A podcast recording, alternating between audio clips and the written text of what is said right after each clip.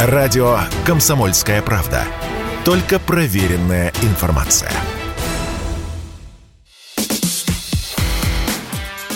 Диалоги на Радио КП. Беседуем с теми, кому есть что сказать.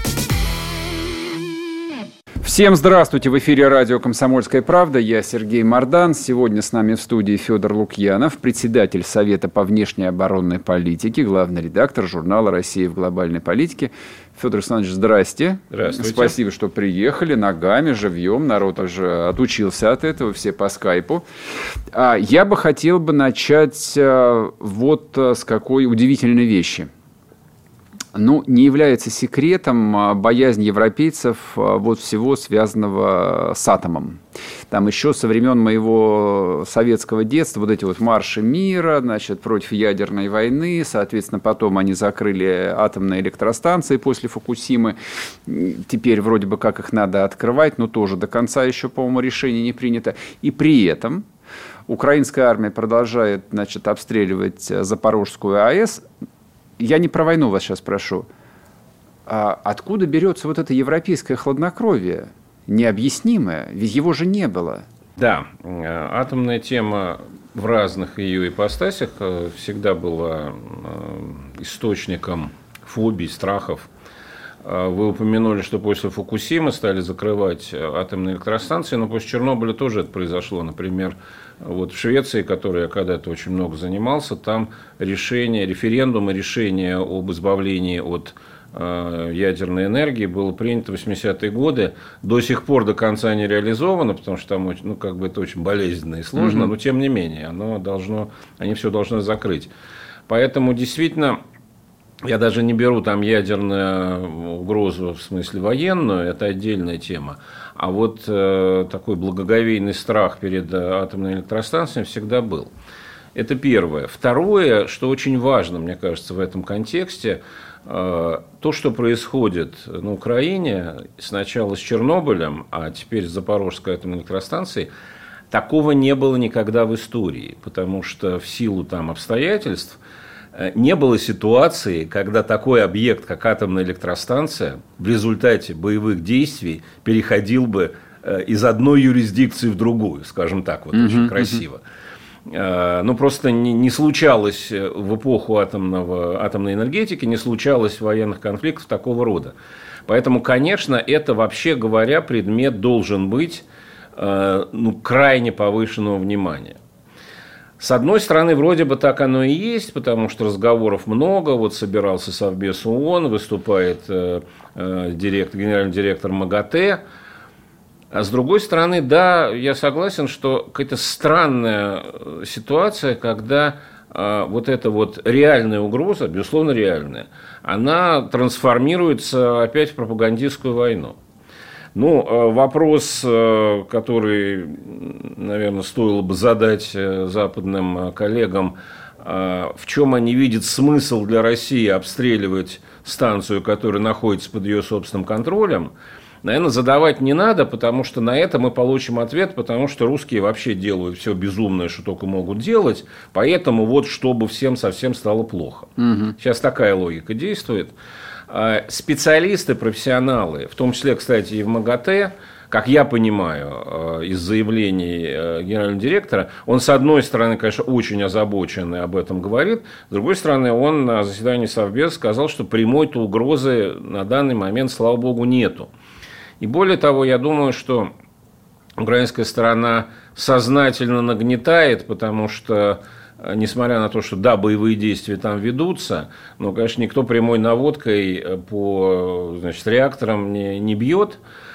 Короче, э, к сожалению, мы имеем дело с тем явлением, которое сейчас повсеместно встречается, и вот дошло до этой сферы, что реальные проблемы, решение реальных проблем, поиски каких-то выходов подменяются информационной войной. Это очень печально и очень опасно, особенно в данном случае, но Э, единственное, что меня чуть-чуть успокаивает, мне все-таки кажется, что даже украинская сторона, при всей специфике, скажем мягко, но все-таки они понимают, что есть некоторая грань, после которой накроет всех. Будем надеяться. Да. Давайте двинемся тогда дальше. Вот посма- по- поговорим об этом, а, ну и об информационной войне, естественно, и о единстве Запада. А шесть месяцев практически ну, вот уже прошло с начала военной кампании первый этап мега-истерии, я так понимаю, схлынул. Зима действительно близко, осознание растущих проблем в обществе есть. Но как вы оцениваете а, единство элит? Во-первых, отдельно давайте их будем рассматривать. И отношение ну, европейского сообщества в целом к происходящему на Востоке от них, отношение к России. Ну, вот, вот весь этот конгломерат вопросов, а какие там изменения происходят? А здесь довольно сложный процесс идет, который э, вот, оценить линейно, наверное, мы не сможем, просто не получится. Во-первых, это очень важно, у нас об этом часто говорят, но немножко с таким, э, я бы сказал, излишним пропагандистским задором, а тут надо очень спокойно анализировать. Действительно, есть принципиальная разница в поведении Соединенных Штатов и Европейского Союза. Угу. Вот если э, уберем в сторону наше понятное отношение к политике американцев, которые, в общем, во многом это все заварили, и, и, и посмотрим только на их поведение вот такое вот каждодневное с, с начала э, всех событий. Американцы ведут себя очень хладнокровно. Они действуют, э, ну, если так можно сказать, строго по учебнику. То есть, вот, например, санкционная война, которую они э, развязали, шаг за шагом, как и положено, шаг за шагом, постепенно усиливая давление, затягивая удавку, давая некоторый лак временной, так сказать, противоположной стороне. Э, вот мы вам вводим, плохо вам, значит, ну подумайте. А, может быть, осознали. Да, да, да. Нет, ну в этом смысл санкций-то вообще-то. Угу. А, не работает. Тогда вводим еще. Очень так равномерно. И надо сказать, я бы даже, может быть, назвал это, ну, такой очень спокойно. Потому что, например, вот та истерия, которая сейчас в Европе, не давать визы, русских долой, американцы сказали, да нет, у нас нет претензий к русским людям.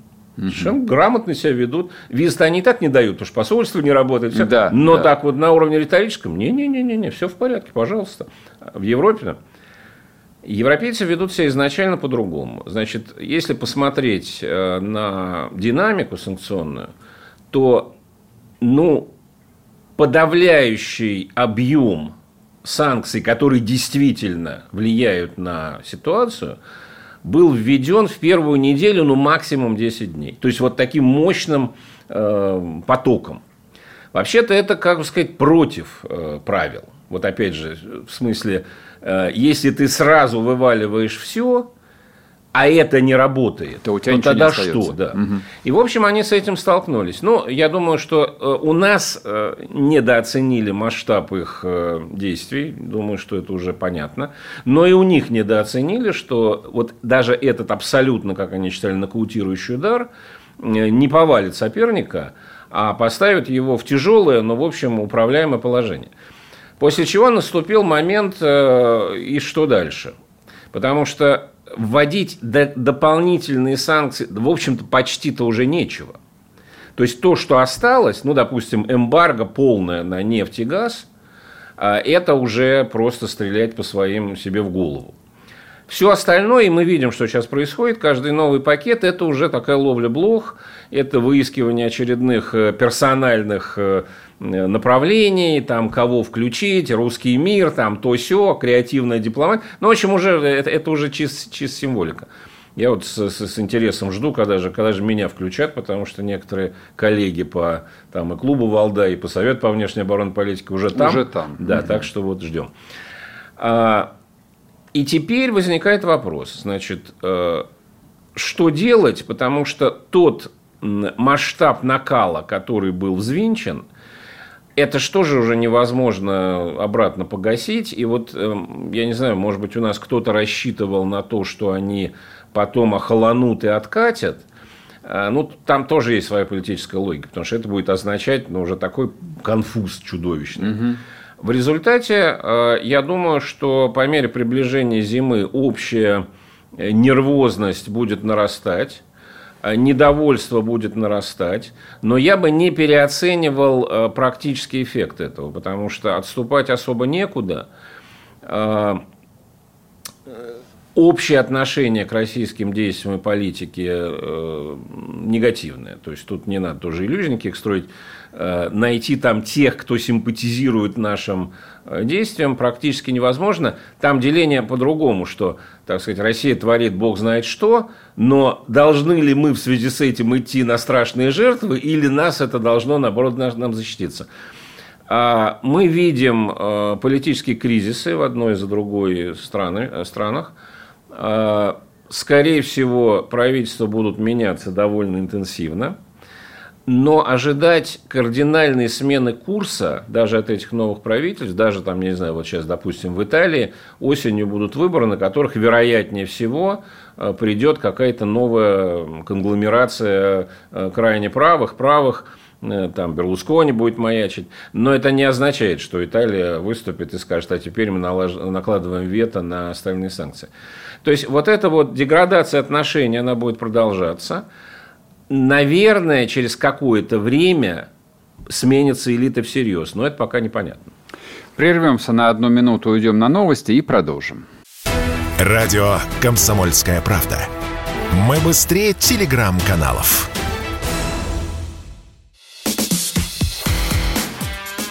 Диалоги на Радио КП. Беседуем с теми, кому есть что сказать. И снова здравствуйте, и снова в эфире радио «Комсомольская правда». Я Сергей Мордан, в студии Федор Лукьянов, председатель Совета по внешней и оборонной политике, главный редактор журнала «Россия в глобальной политике». Значит, не рассчитывать нам а, ни на какое послабление. А знаете, вот какой меня, а, ну, я не знаю, теоретический вопрос а, в этом смысле занимает? Я вот полгода пытаюсь понять причину вот такого всеобщего ожесточения и среди европейских элит, а главное, среди сотен миллионов людей – не могу объяснить. Ну, по идее, вот мы с вами говорим о старой Европе, которая создала великие колониальные империи, которая там развязала две мировые войны и вообще вела бесконечное количество войн. То есть любой человек, который хоть немножечко знает историю своей страны, Франции, Германии, Бельгии, чего угодно, ну, должен относиться к этому, ну, типа война и война. Бывает. Как в фильме «Брат 2». А они что-то переживают. Что ну, с ними произошло? Здесь, здесь как раз, э, на мой взгляд, это объяснимо, вот именно по той причине, которую вы привели. Но а, вот так относится остальной мир. Вот этот вот, Условные ну, пакистанцы. Ну, условный Пакистан, условный, не знаю, там, а, Нигерия, ну, кто угодно. Почему? Потому что э, с точки зрения европейцев, ну, скажем так, западных людей, да даже и нас, это некоторый вообще э, форс-мажор гигантского масштаба, война в центре Европы. Для жителей ну, того, что раньше называлось Третий мир, э, войны никогда не кончались. Они угу. шли, их вели как сами они друг с другом, так и великие державы вмешивались, особенно в последние там 20 э, лет. Значит, объяснить жителям Ближнего Востока – что кошмар, кошмар, никогда такого не было, и вот опять, как Виктор угу. Степанович Черномырдин говорил, они пожмут плечами, что значит не было, а вот только что вот тут, вот тут, а вот Йемен, а вот это. И в этом смысле там, э, я не, не говорю, что это хорошо, но это просто они живут в той реальности, которая никогда не прекращалась. Европа действительно после Второй мировой войны предприняла гигантские усилия для того, чтобы такого больше никогда не было.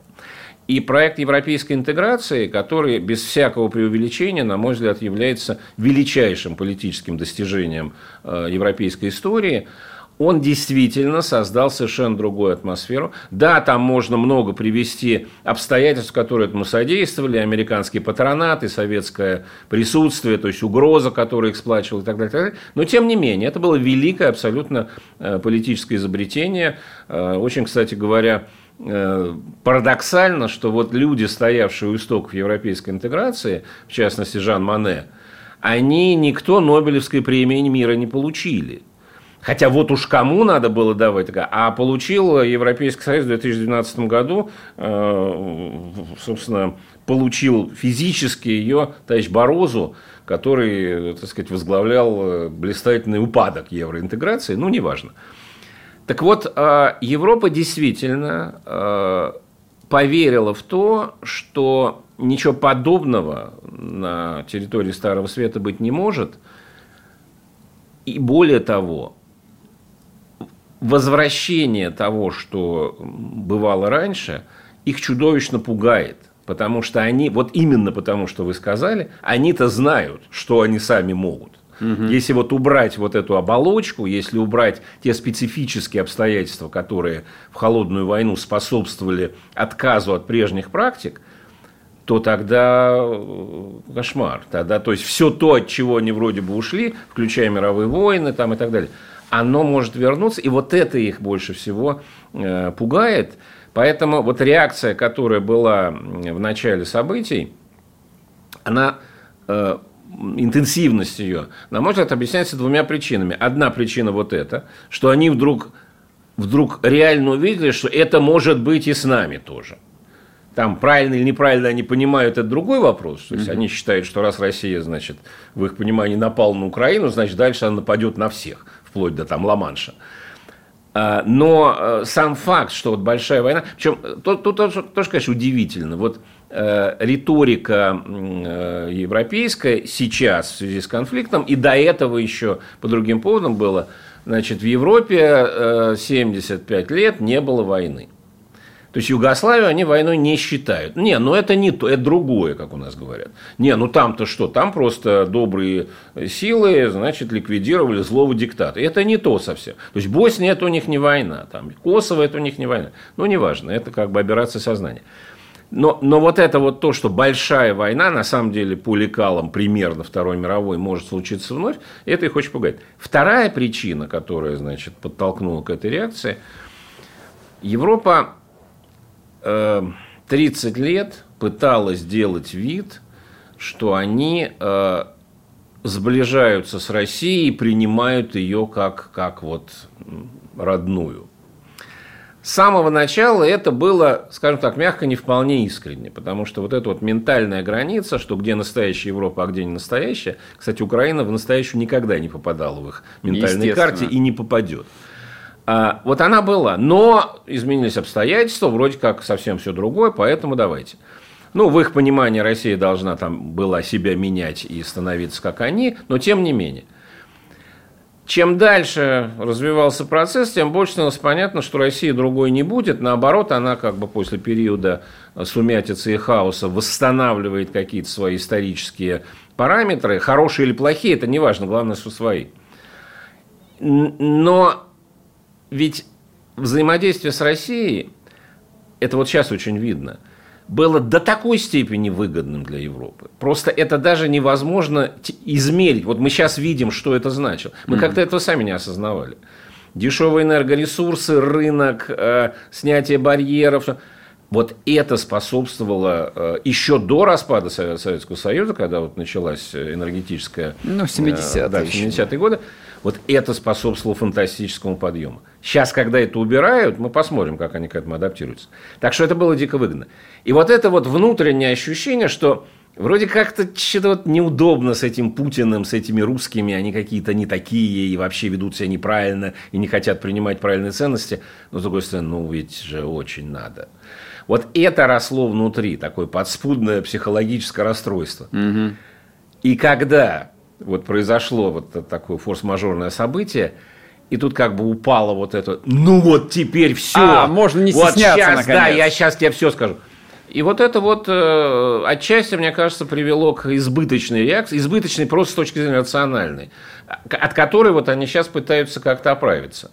Но как бы то ни было, то, что случилось, то случилось. Я, я, например, полагаю, может, я, конечно, ошибаюсь, потому что история всегда поправляет, но мне кажется, что то размежевание, которое сейчас происходит между Россией и Европой, оно носит очень серьезный глубокий характер. Это дело даже не в экономике, хотя, хотя вот разрыв энергетических связей – это гигантское изменение. Потому что на них 50 с лишним лет строилось э, взаимодействие. Но помимо этого мы настолько по-разному видим все. То есть абсолютно у нас мировоззрение, причем я, я не сомневаюсь в их искренности. Они действительно считают вот так, как они говорят, про нас, про Украину, все. И мы тоже абсолютно уверены в своей правоте. И вот это размежевание, оно крайне глубокое. Другое дело, что это уже следующая тема, вот мы, размежевывая с Европой, мы куда идем? Потому что давайте скажем честно, что мы, значит, азиатами-то не станем сами по себе. Поэтому здесь возникает очень большой вопрос уже к нам, что, собственно говоря, представляет собой наша русская цивилизация. А есть вообще у нас люди, которые готовы, по крайней мере, начать разговор об этом, вот не на уровне лозунгов, я понимаю, о чем вы говорите. То есть, как бы вот тема про евразийство, она замечательная, только за ней э, потрогать-то нечего. Евразийство, оно про что? Ну, евразийство современное, оно на самом деле, оно совсем не имеет отношения к евразийству Гумилева или Дугина, но оно там потрогать есть что. Это просто конкретная перестройка там, логистических э, маршрутов, тех же самых трубопроводов. Угу, угу. Это абсолютно необходимо, это будет происходить. То есть, это прежде всего экономическая это концепция. экономика, да, но этого мало, потому что действительно действительно э, вот осознание себя. Дело даже не в том, есть у нас связь с Европой или нет. Ведь мы с вами прекрасно знаем, что наша вот родовая черта, очень, на мой взгляд, нехорошая, заключается в том, что мы все время норовим сами на себя смотреть как бы с европейской стороны. Вот соответствуем мы или не соответствуем. Угу, да. В этом есть некоторые плюсы, потому что вообще соотносить себя с какими-то более успешными образцами полезно но только в меру. Потому что у нас, на мой взгляд, ведь наше шарахание от резкого и яростного антизападничества, наоборот, к объятиям поцелуем и возьмите нас, как мы есть, э, это две стороны одного явления. Вот это какой-то глубок, глубокой неуверенности в себе и неспособности понять, что, в общем-то, мы какие, как, такие, как есть, и у нас должно быть, как мой э, коллега Борис Межуев правильно очень сформулировал, э, мы должны смотреть на Запад с цивилизационным равнодушием. Так же, как мы на самом деле смотрим на Китай. Это же не неприязнь, это не отсутствие интереса, это просто отсутствие эмоций. Вот этого э, России не удавалось уж как, по, по, по крайней мере лет 300. И вот э, вопрос после этого шока, который мы сейчас испытываем, куда мы дальше двинемся? Давайте тогда перейдем к Китаю. Вот, тем более, что ну, и исторический визит э, мадам Пелоси на Тайвань, угу. он состоялся буквально что, и туда собирается делегация то ли сенаторов, то ли конгрессменов, я даже не помню. Вот, видимо, этот сюжет, в общем, будет оставаться ключевым. Поговорим об этом. Если тебя спросят, что слушаешь, ответь уверенно. Радио «Комсомольская правда». Ведь Радио КП – это самые оперативные и проверенные новости.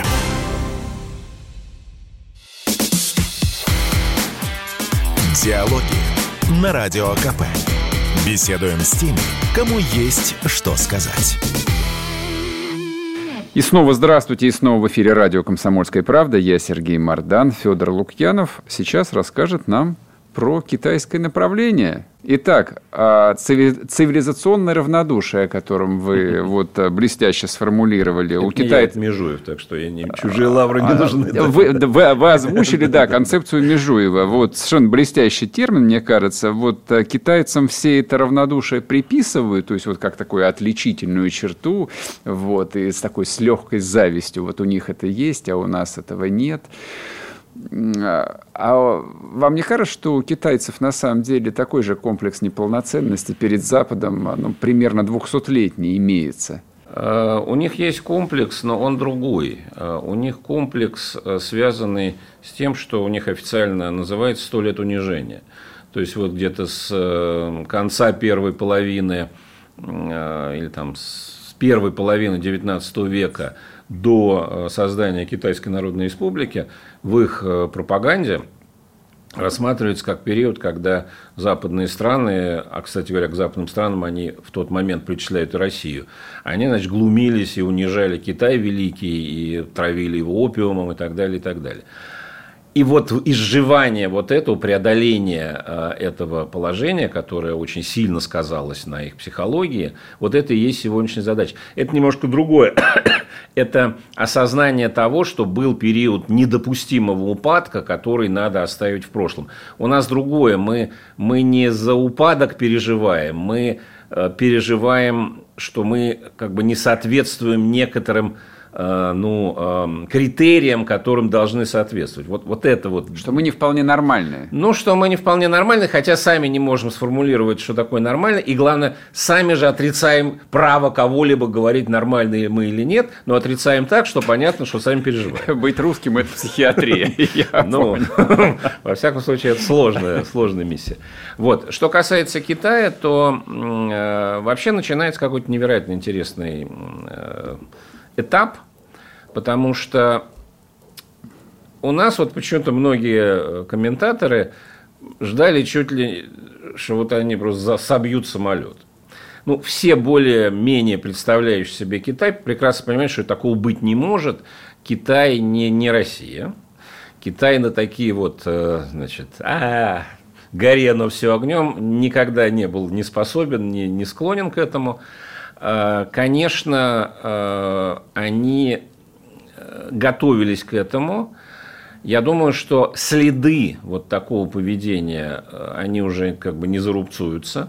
Тем более, что произошло, вот этот визит произошел там через несколько дней после беседы Си Цзиньпин, долгой беседы, два с половиной часа разговаривали Си Цзиньпин с Байденом, типа для того, чтобы нормализовать отношения. Байден заверял, что мы вообще-то ничего против вас не имеем. И сразу после этого вот просто первостатейная провокация, а, чтобы там не говорили объяснение, что вот она сама полетела, никто ее не мог отговорить, но это смешно. Это mm-hmm. как бы, да. Даже если это правда, никто никогда в это не поверит, а это, я думаю, неправда. Так вот, теперь Китай стоит перед э, необходимостью показать всем, и прежде всего своему населению, что мы этого не простим. Но как не простим? Значит, обрушение связи с США очень сильно ударит по Америке, но, может быть, даже больше на первом этапе ударит по Китаю. А, в Китае сейчас вот осенью исторический 20-й съезд КПК. Исторически он не по цифре, а потому что э, на нем, э, ну, как все полагают, будут продлены, возможно, бессрочно полномочия Си Цзиньпина – то есть он занимает позицию третьего великого кормчего после Мао и Дэн Сяопина. Значит, промежутки были так, а теперь вот, значит, он э, э, руководитель, который выводит Китай на новый уровень. Значит, главное сейчас для Китая это сохранить полную стабильность до съезда. И... А вот дальше вопрос, потому что э, то, как поставили, э, ребром поставили вопрос американцы – в общем, не оставляет Китаю выбора, потому что тот очень странный компромисс, который был достигнут в начале 70-х годов, удивительный, когда, как это, да и нет, не говорите, значит, вы поедете на бал. А мы признаем часть, американцы признают Тайвань частью Китая, но относятся э, к нему как к э, независимой территории. Китай настаивает, что это его часть, но не претендует на то, что он им управляет. Это, конечно, казуистика невероятного рода, но тогда она была выгодна всем. И из этого извлекли огромный э, прибыток и американцы, и китайцы, и отчасти, ну, в некоторой степени это содействовало значит, неуспеху Советского Союза в холодной войне, вот эта нормализация. Но сейчас, по сути, американцы от этого отказываются. Они, да, говорят, мы, мы, мы за один Китай – но то, как они себя ведут, показывает, что один Китай они больше признавать не собираются. Более того, Нэнси Пелоси четко сказала, что она э, значит, твердо, стоя, твердо э, как это сказать, э, выступает за, не за, за там, безопасность тайваньского народа. Тайваньского народа. Mm-hmm. Ну, то есть, что Соответственно, у Китая не остается выбора, потому что для него отказаться от Тайваня – это значит потерять вот все лицо, какое только есть и может быть. Соответственно, я думаю, что мы э, после съезда начнем двигаться к реальному военному столкновению. Какое оно будет, не знаю. Э, для американцев ведь э, сложность заключается в том, что это не только про американо-китайские отношения. То есть Байден недавно был последним, кто из ряда президентов, и крайним, как сейчас говорят, кто подтвердил военные гарантии Тайваня. Все предыдущие тоже это делали.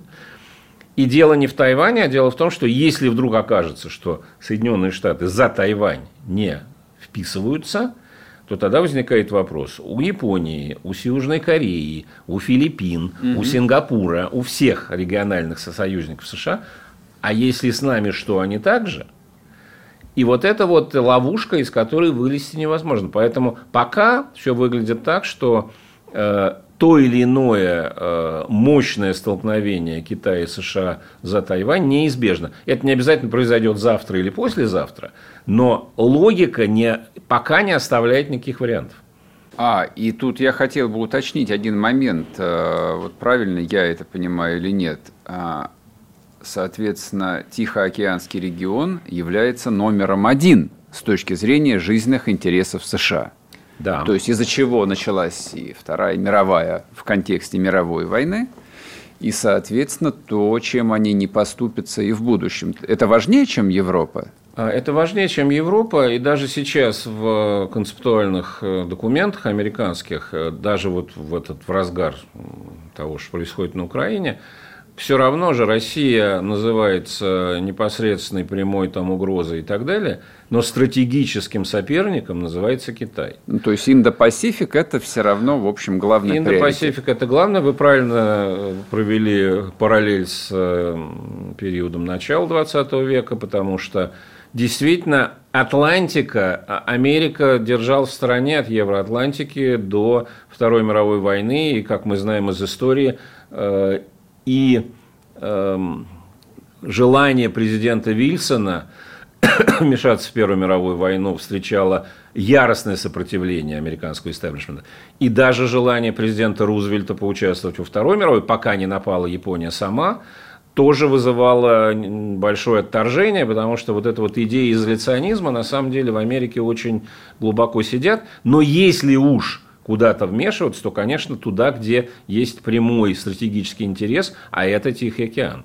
Но ведь это же означает э, конец глобализма, то есть если дойдет э, до даже не до самой острой фазы, а просто до острой фазы. Ну, а конец глобализма в том виде, как он был там с 80-х годов прошлого да, века, в общем, да. уже наступил. То есть даже, даже без э, столкновения американо-китайского э, уже нельзя сказать о том, что глобальная система, как она была, существует. Э, ковид очень сильно катализировал, потому что там по другой причине цепочки стали разрушаться. А вот то, что сейчас происходит, показывает, что полагаться на себя становится ну, нормой естественным образом, потому что ты не можешь быть уверенным, э, что завтра или послезавтра не изменится вся картина твоих отношений. Угу. И это не только нас касается. Мы нас кинули в это просто в пекло самое. То есть мы перестраиваемся, можно сказать, на ходу.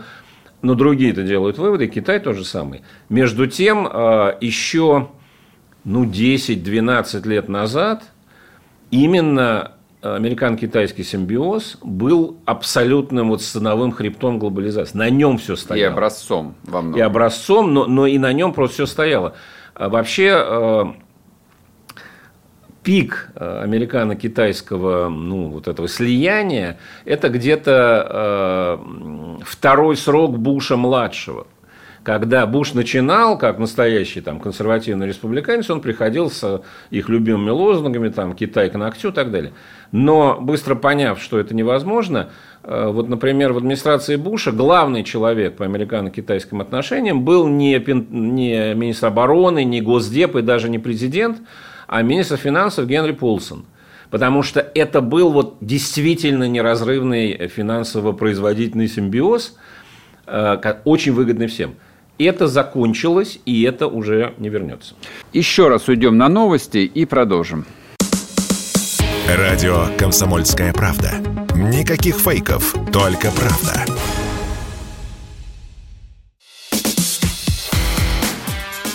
Диалоги на Радио КП. Беседуем с теми, кому есть что сказать. И снова здравствуйте, и снова в эфире радио «Комсомольская правда». Я Сергей Мордан, в студии Федор Лукьянов, главный редактор журнала «Россия в глобальной политике» и председатель Совета по внешней и оборонной политике. А, Федор Александрович, вот еще какой э, вопрос в последней части нашего интервью я хотел бы проговорить. Дорога к Южному морю дорога к теплым морям открывается для России теперь или нет? Вот смотрим на Запад, значит, там э, мы поговорили, Западная Европа на перепутье, им придется учиться жить по-новому, без дешевого российского газа, посмотрели на Восток, там Китаю волей-неволей придется вступать в открытое противостояние с американцами, и, в общем, а, опыт начала Второй мировой войны тоже обещает много интересного. Спустимся поюжнее. Иран, Ближний Восток, Турция, вот туда. Может, правда, там России туда нужно двумя глазами смотреть? Там поспокойнее как-то, может, будет? Ну, а нам бы сейчас глаз так 8 бы не помешало, потому что, к сожалению или к счастью, смотреть надо во все стороны. Поэтому оба глаза упереть только на юг не получится, но вы совершенно правильно ставите вопрос. Потому что, на мой взгляд, вот мы последние годы, где-то начиная с 2011-2012, очень много говорим о повороте на восток. Это правильно, это необходимо и все такое. Но сейчас действительно, мне кажется, было бы целесообразно начать говорить о повороте на юг. Это не только Иран и Турция, это Индия, угу. это Центральная Азия, которая приобретает для нас невероятно э, существенное значение целиком. Э, это Индия, безусловно. И вообще э, выясняется, что вот этот вот, э, прости господи, коридор север-юг, который уже навяз в зубах, потому что об этом говорят очень много, давно уже, но это действительно то, то направление, которое, во-первых, для нас, скажем так, более открыто в силу того, что там сложнее перегородить санкциями, возможно, но сложнее. А во-вторых, это действительно направление, по которому очень много всего будет происходить в силу довольно интенсивного развития юга. Потому что мы действительно, нам надо тоже менять оптику, мы все живем в стереотипах. А, вот юг, это кажется, это, это терроризм, это болезни, это, ну, в общем, нестабильность всяческая. Что не то, чтобы неправда, там все это есть, но если посмотреть на, допустим, та же Центральная Азия, вот, с которой тоже мы привыкли, что оттуда в основном какая-то вот, какая-то вот что-то угу. такое не то идет. Вот как ни странно, это приятная очень неожиданность, что на фоне того черти чего, что творится везде, Центральная Азия при наличии огромного количества внутренних проблем довольно стабильное место.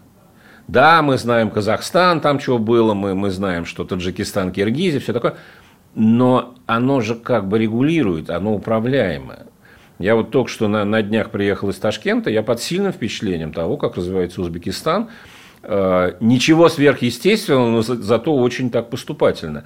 И надо сказать, что для этих стран, равно как и для Ирана, для Турции, для, для Индии, для Пакистана, вот те ограничения, которые наложены на Россию, э, они открывают возможности, соответственно, мы должны ими пользоваться. Поэтому, вот возвращаясь к наполнению нашего цивилизационного проекта, то есть надо, э, можно много чего нафантазировать, и вот все эти вот при, приятные картины, которые мы рисуем, э, нас умные люди думают всякие эти, они хороши. Но главное, что нам надо понять, что наша цивилизация действительно оборачивается, обернута во все стороны, от Арктики до Индийского океана, и наша задача э, вот это вот вот, этот, вот эти взгляды, вот эти глаза, которые туда поворачиваются туда-сюда, чтобы куда повернулся взгляд, там тут же закипала какая-то практическая деятельность. Это сложно, потому что ну, и бюрократия везде, не только у нас, а везде, там, не знаю, те, кто имеет дело с индийской бюрократией, они начинают любить русскую, потому что там еще хлеще. Но это как бы издержки, которые надо преодолевать, с ними надо учиться работать. И без этого вот когда мы станем самодостаточными в этом смысле, тогда у нас отношения с Западом изменятся. И Запад поймет, что вот таким вот макаром, как они пытаются нас нагнуть, ничего не получится. Тут у меня вопрос такой, э, ну, не знаю, там, э, философского, идеологического свойства возникает. Э, ведь то, что мы были частью американцентричного или такого большого атлантического мира, оно же легко считывается в нашей элите.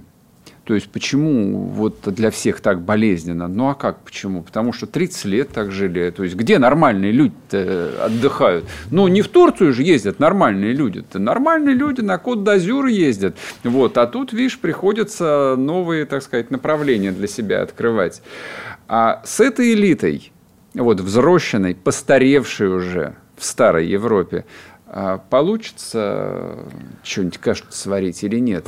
Ну, прежде всего, поясной поклон нашим европейским э, коллегам и партнерам. Они делают все чтобы получилось, потому что они эту Как элиту... Петр Первый, да, говорил спасибо шведам за науку. Да, вот, да. вот. А тут даже не наука, а тут практическая деятельность, потому что э, они ставят эту самую элиту в положение, э, на самом деле, даже не выбора, потому что не то, что вы выбираете вы с буржуинами или с нами, ага а в значительной степени, ну, некоторые самые радикальные страны, они просто, неважно, ты за Путина или против Путина, русский вали отсюда. Угу. Конечно, это, это повлияет. Но, скажем, то, что произошло после начала э, специальной военной операции, когда ну, некоторая часть наших соотечественников, не согласившись с этим решением, просто покинула Россию, э, это тоже влияет. Ну, кто-то вернулся или вернется, кто-то нет.